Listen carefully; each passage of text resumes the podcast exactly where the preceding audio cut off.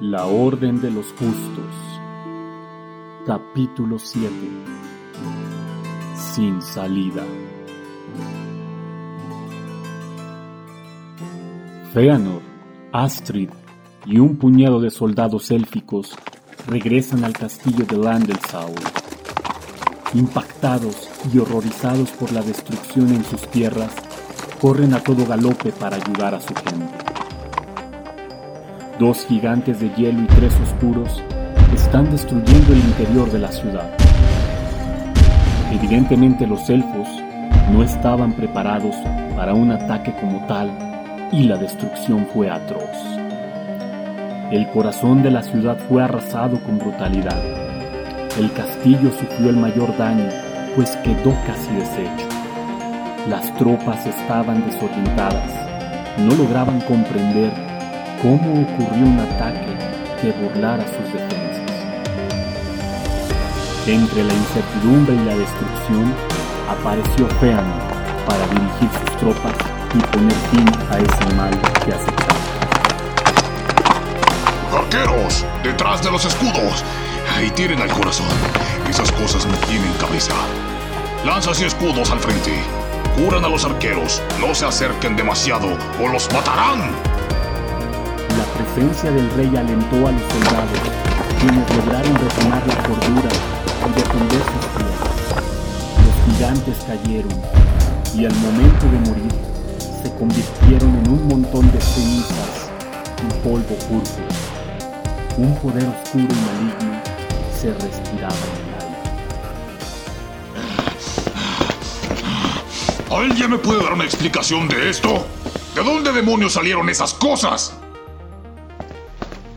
Sabemos prácticamente lo mismo que usted, mi rey. Un estruendo surgió del patio mayor y de pronto se levantaron esas cinco bestias como si brotaran del suelo. Nadie se esperaría eso, mi señor Feanor.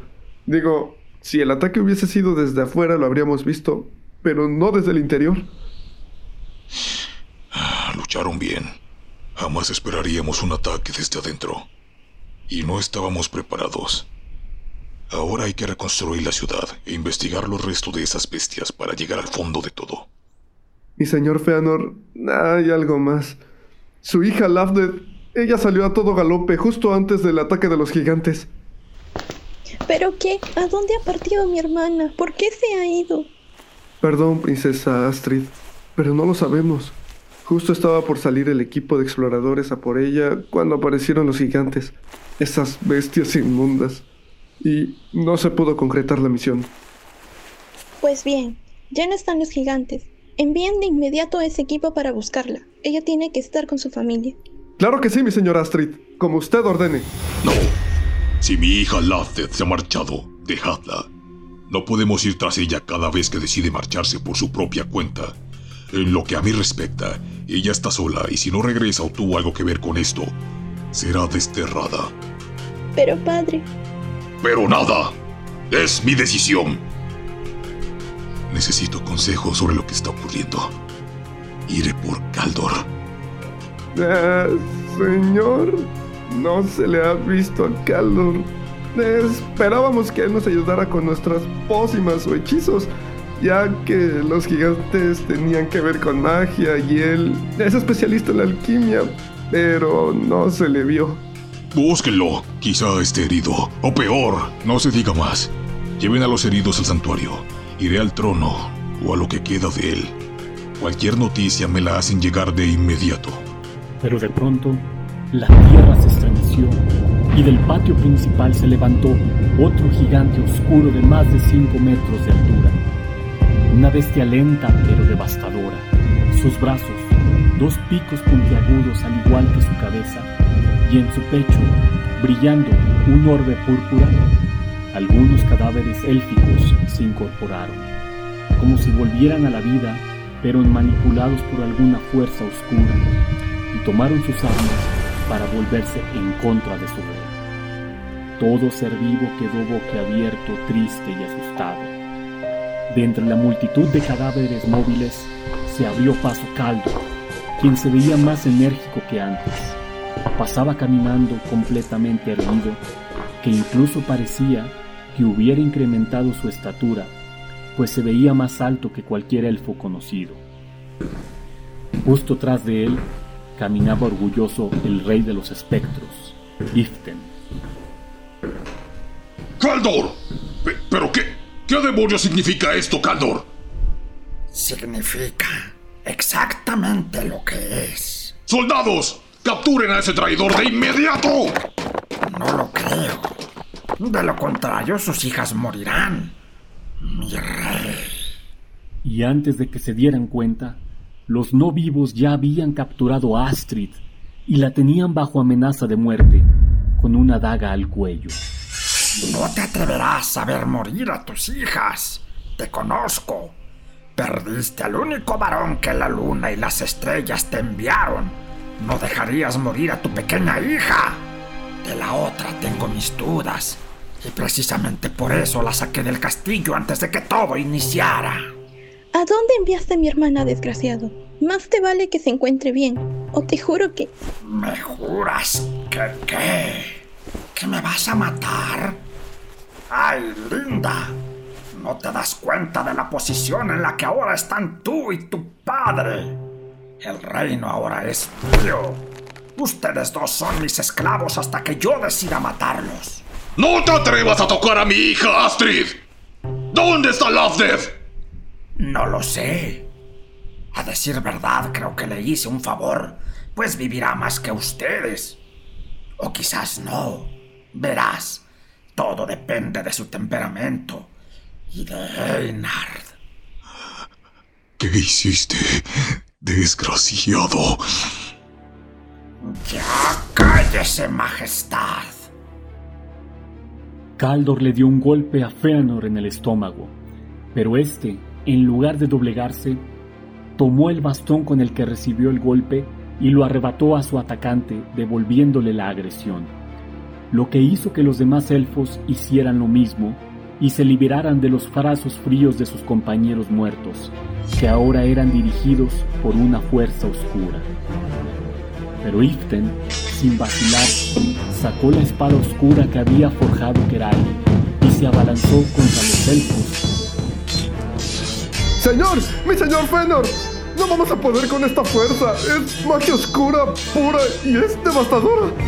¡Mi señor Fenor! ¡Señor! ¡Señor! Adiós. ¿Qué? ¡Señor! Eh, hemos jurado defender y proteger con nuestras vidas la suya. No podemos dejarlo aquí. ¡Cállate! No te lo estoy preguntando. Es una orden. Escucha muy bien y con atención. Toma a mi hija y a tantos hombres como puedan seguir. Ve a los cuarteles y diles que no luchen. Toma los caballos y las armas y marchen a Midgen. Allá nos esperará Maedros. Esperemos que sea seguro, por lo menos avísales que Caldor es un elfo oscuro que se ha descubierto. Y díganle a Lasborg que la vida en todos los reinos está en peligro ahora. A la orden de los justos, diles que Koya será mi sucesor y que busquen la espada de luz. Manden a los débiles por los túneles de las montañas. Ellos ya saben qué hacer. Adiós. Pero mi rey. ¡Haz lo que te digo, maldita sea! ¿O quieres que todos muramos aquí? ¡Largo! El soldado tomó a Astrid, arrebatándola a los no vivos que la aprisionaban.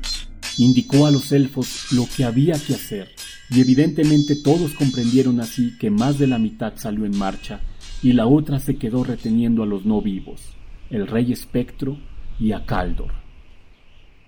Iften, el rey espectro, blandía la espada oscura con mucha agilidad. Feanor solo deseaba tener la espada que con anterioridad le había entregado a Koya. ¡No dejen que escapen! ¡Captúrenlos! Pero los soldados élficos que decidieron quedarse en el campo de batalla eran recios y feroces. Cerraron el paso y no permitieron concretar la acción que demandaba Caldor. Así que la batalla se desató, elfos contra elfos muertos. Una batalla más que violenta, triste y dramática. Elfos matando a su propia sangre, deshonrando sus almas, pues ya no les podrían dar un entierro digno. Al momento cuando los no vivos caían, se convertían en un puñado de cenizas púrpura que arrastraba el viento. Feanor fue derrotado en batalla y gravemente herido. Todos los demás elfos murieron. Sin embargo, los que apenas habían muerto volvieron a la vida vacía que enseguida se les otorgaba y pasaban a ser poseídos por espectros del inframundo.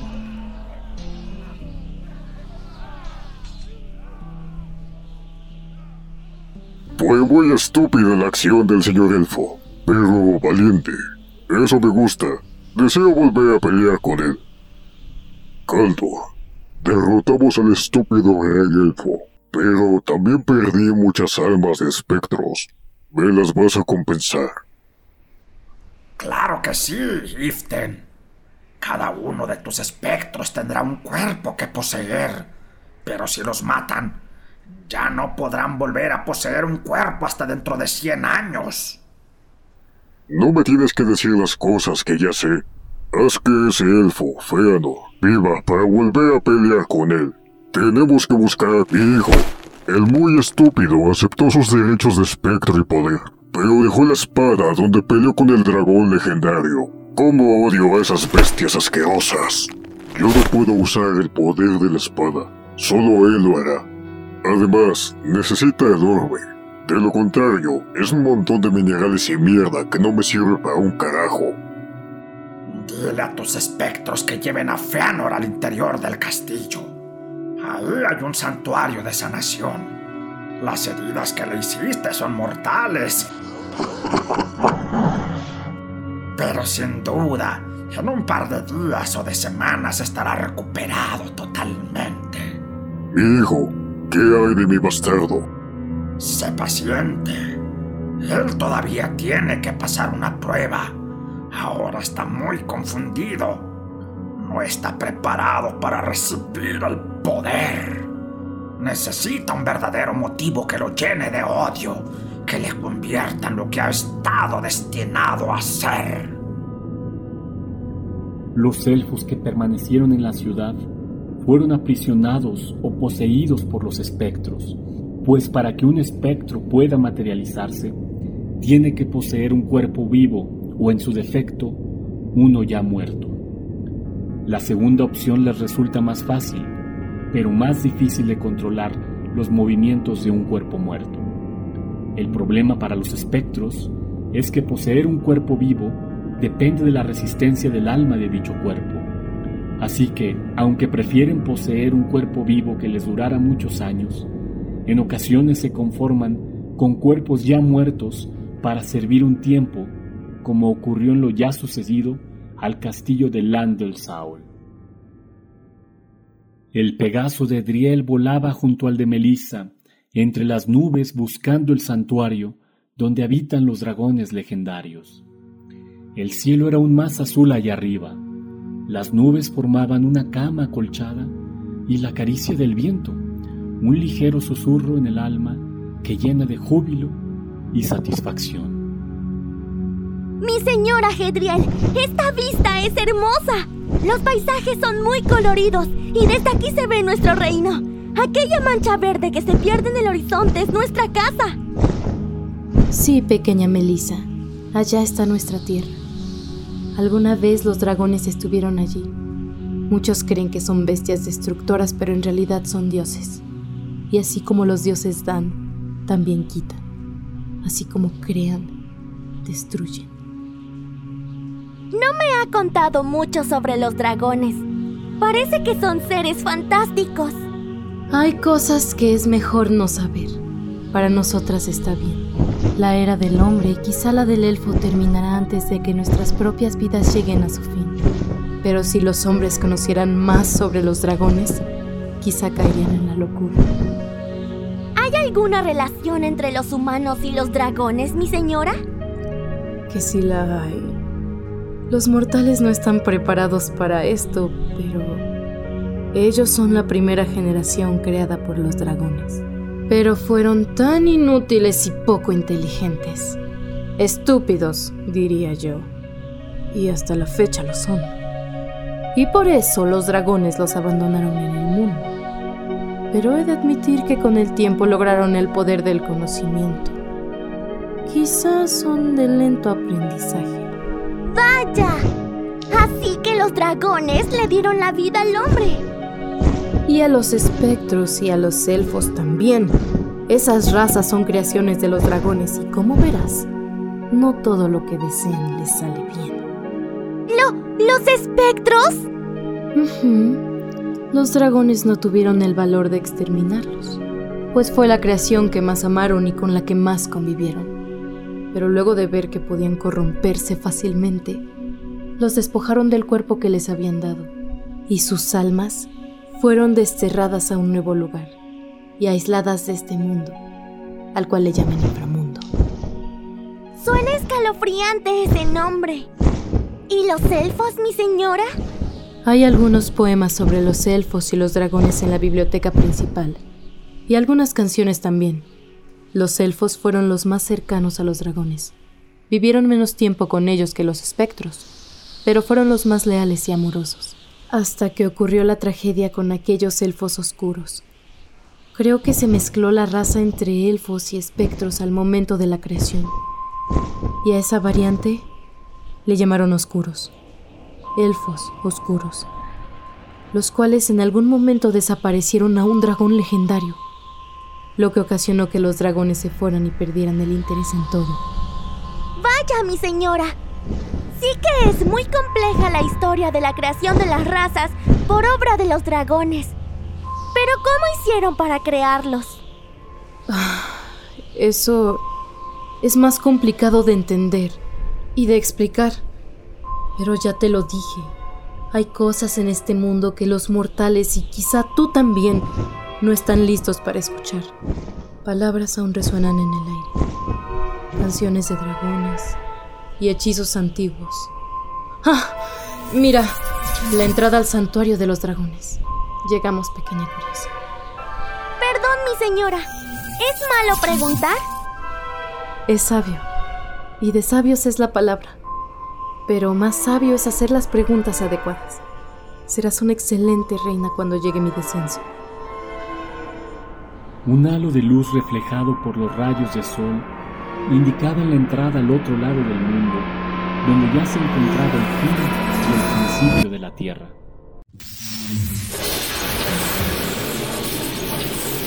Una pequeña grieta que dejaron los dragones en caso de alguna emergencia. Las dos hadas cruzaron y tras un destello de luz desaparecieron de la tierra. Del otro lado, se encontraron con un jardín que parecía infinito en vegetación y en variedades de plantas y árboles frutales, donde los dragones volaban libremente y los rayos de luz les acariciaban el colorido cuerpo. Volaban alto y otros bajo, y cuando algunos se cruzaban en la luz de otro dragón, se mezclaban los colores, reflejando arcoíris en el cielo. Era un desfile de alegría, magia y colores. Al fondo se lograba apreciar una enorme roca, como simulando un muro con grabados antiguos, y un árbol blanco de hojas doradas, y a su lado un dragón gris, firme como estatua. ¡Pero qué hermoso lugar! Todos los dragones se detuvieron en seco. Los que volaban alto dejaron caer su cuerpo en picada y lanzando gritos aterradores Justo te iba a mencionar que no alzaras la voz, pues los dragones son muy precavidos. Y evidentemente nadie es bienvenido en su santuario. Lo... lo siento, mi señora. El dragón, que estaba en el árbol blanco de hojas doradas, ahora volaba sobre la cabeza de las hadas. Y mientras tanto, Lars Dirigía un ejército de arqueros para detener a Baltrad. Vamos, ya estamos cerca de las aldeas donde se le vio al Baltrad. Lo vamos a matar y usaremos sus escamas para hacernos unas buenas armaduras. Dicen que la carne de dragón es dura, pero que si la comes te llena de energía, vigor y longevidad. Quién sabe, muchachos. Quizá con suerte hasta podamos lanzar fuego por nuestras bocas. Majestad, milord, ¿cree usted que podamos derrotar a Valtrad? Nunca nadie ha enfrentado a un dragón. Al decir verdad, Nadie ha visto un dragón más que en pergaminos. Nadie de los aquí presentes ha enfrentado uno. ¿Pero acaso desconoces la historia? A tus ancestros. Recuerda a Esben, el primer noble guerrero nórdico en hacerle frente a un dragón. El guerrero nórdico más valiente y fuerte de todos los tiempos. Las canciones que se cantan de él en las tabernas son memorables. Pero, Majestad, ¿cómo es que enfrentó a un dragón? Si ellos se fueron a su santuario mucho antes de que se escribiera la historia del hombre, fue en otra era. Lo llamaron loco. Después no vivieron para volver a escupir tonterías con su sucia lengua. Cuentan los relatos que Esben había visto una sombra gigantesca volar sobre los cielos y pidió a su entonces rey el apoyo de sus ejércitos para buscar esa criatura. Pero los mismos reyes lo creyeron loco y a cambio de perdonarle la vida por el atrevimiento y las blasfemias, lo expulsaron de la guardia del rey, a la que pertenecía, y también de la antigua ciudad de Bravelir, donde crearon historia los primeros reyes de hombres de la antigua era. Nuestro primer gran rey Harald Hagen. La historia vive en nuestros corazones. Pero cuéntenme más de Esben. Eres muy interesante, chico. Recuérdame tu nombre. Ah, sí. Aaron... Aaron... Madsen. El apellido me lo dio el granjero que me encontró. Verá, soy bastardo. Y mi madre me abandonó recién nacido. Quise entrar en el ejército de Gunnar. Los 30 bastardos pero no soy lo suficientemente fuerte. Algún día lo serás. Ven, cabalga a mi lado, te contaré más. Esben fue expulsado de las antiguas tierras, pero él sabía que algo había visto en el aire y que a su mente le venían los relatos de los dragones que en la era pasada habían desaparecido. Buscó en pergaminos y encontró ilustraciones de dragones hechas por elfos. No cabía duda de que vio un dragón en las tierras de Bravery. Se hizo la misma pregunta que tú. ¿Por qué hay un dragón? Pero, en lugar de buscar una respuesta, decidió ir a por él, junto a un puñado de hombres que le eran fiel y también fueron expulsados de las tierras por serle tan leales. Buscaron durante días y lo encontraron en una cueva. El dragón mató a tantos como puedes contar aquí, pero a este, a él no. Él era fuerte, hijo, y, ¿sabes? También era un bastardo a que nadie le tenía un poco de fe. Pero ese día creó su propia historia. Cortó la cabeza del dragón y la llevó hasta el reino de Harald Hagen. ¿No cree que debieron convertirlo en rey por su valentía? Digo, ese dragón ya había acabado con varias aldeas y muchos hombres y más tarde habría atacado el reino de Bravelir. No, hijo, no puedes simplemente reemplazar al rey pero le dieron todos los títulos habidos y por haber. La única persona más alta en rango que él sería el rey. Le dieron tierras y riquezas. Se disculparon con él públicamente.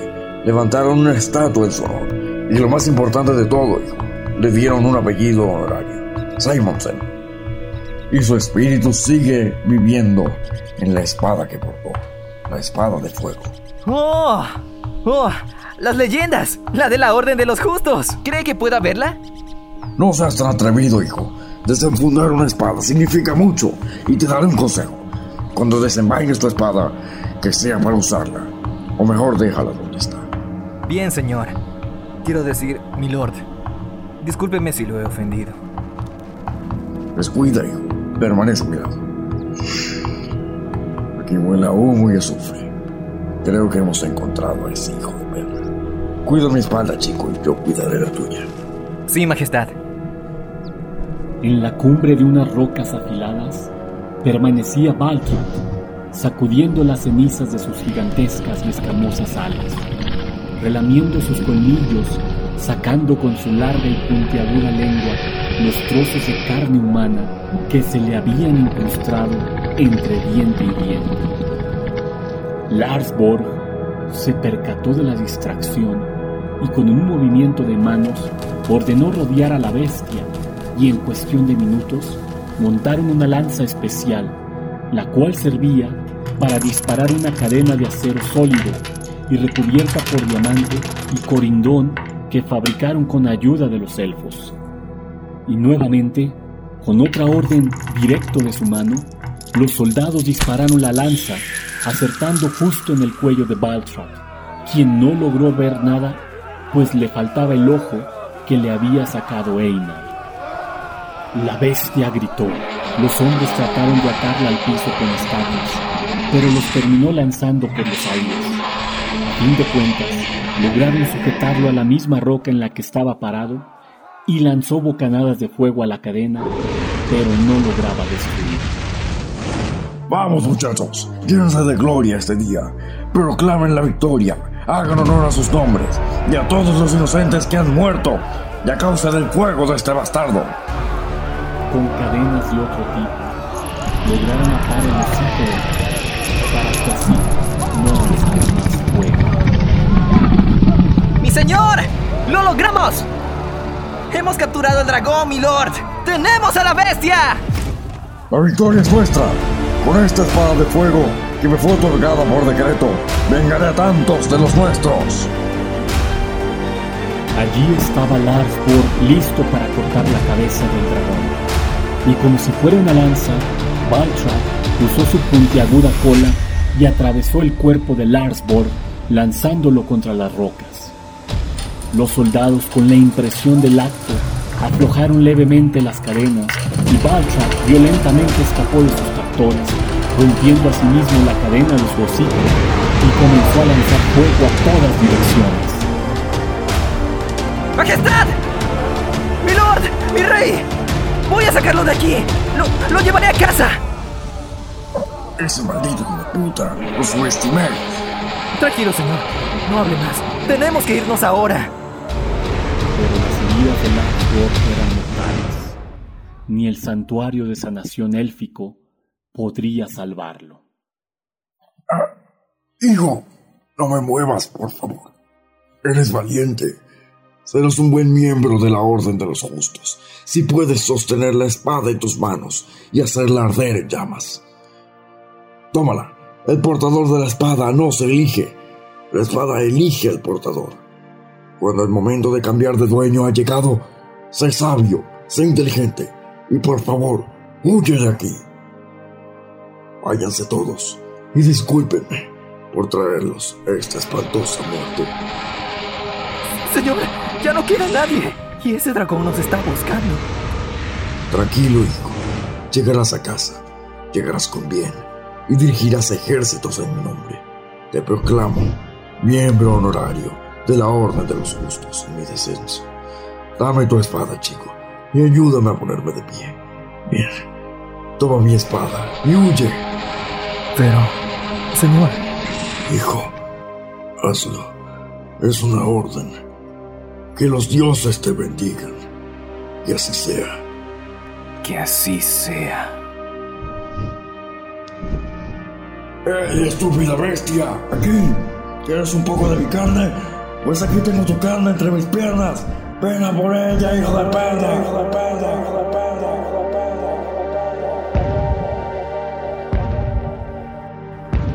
Baltrap bajó hasta Larsborg, pues quería verlos de cerca.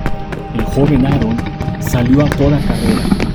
La espada en llamas llevaba en mano y dio un brutal golpe al estómago del dragón y continuó corriendo. Tomó un caballo y se marchó a Midgem.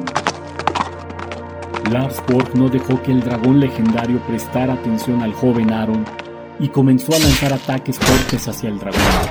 La bestia rugió tan fuerte como nunca lo había hecho y lanzó el más feroz fuego hacia el cuerpo de Larsborg, tan brutal que hasta la misma roca se derritió. La tarde palideció y se tiñó un cielo de rojo.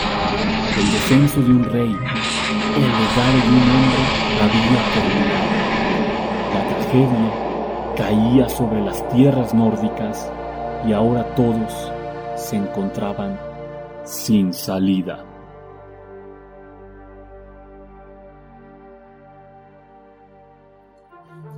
Este es un podcast original e independiente, creado, editado y dirigido por Juan Calavera, con colaboración de voces como Bob, quien interpreta a Aaron, Jennifer es Astrid, Johan Dux es Feanor, Moni Salinas es Edriel, Juan Calavera es Caldor, Star Lord es Lars Borg, Edgar Palacios es el narrador, David Gold es Ipten y Yadiel como el soldado élfico.